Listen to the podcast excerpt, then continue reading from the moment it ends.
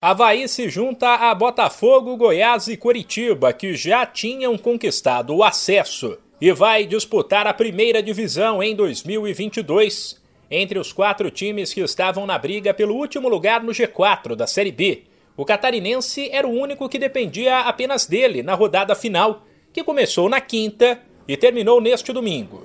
E o Havaí fez o que tinha que ser feito. Bateu o Sampaio Correia por 2 a 1 em casa com isso, ele não deu chances para o CSA, que goleou o Brasil de Pelotas por 4 a 0 e terminou em quinto.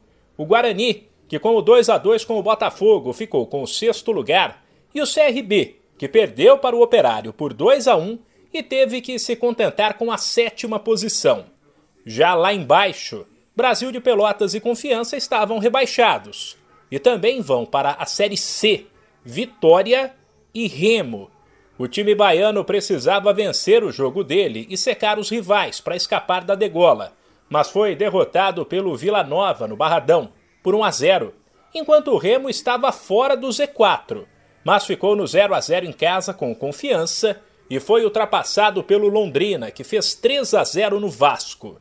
Nos lugares de Brasil de Pelotas, Confiança, Vitória e Remo, a segundona terá em 2022 Ituano, Novo Horizontino, Tombense e Criciúma, que subiram da terceira divisão. Sem esquecer que a Chapecoense já está rebaixada da Série A para a Série B e que Esporte e Grêmio também estão muito perto de cair. A última rodada da segundona também teve Cruzeiro e Náutico 0 a 0, Ponte Preta 3, Coritiba 2 e o um empate por 2 a 2 entre Goiás e Brusque.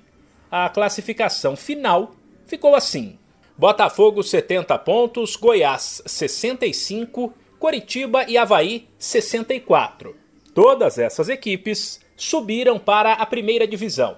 Depois, o CSA ficou com 62 pontos, seguido por Guarani com 60, CRB também com 60, Náutico 53, Vila Nova 51, Vasco 49, Ponte Preta também 49, Operário, Brusque e Cruzeiro com 48, Sampaio Correia, 47 pontos, Londrina, 44 e os rebaixados Remo com 43, Vitória 40, Confiança 37 e Brasil de Pelotas apenas 23 pontos. De São Paulo, Humberto Ferretti.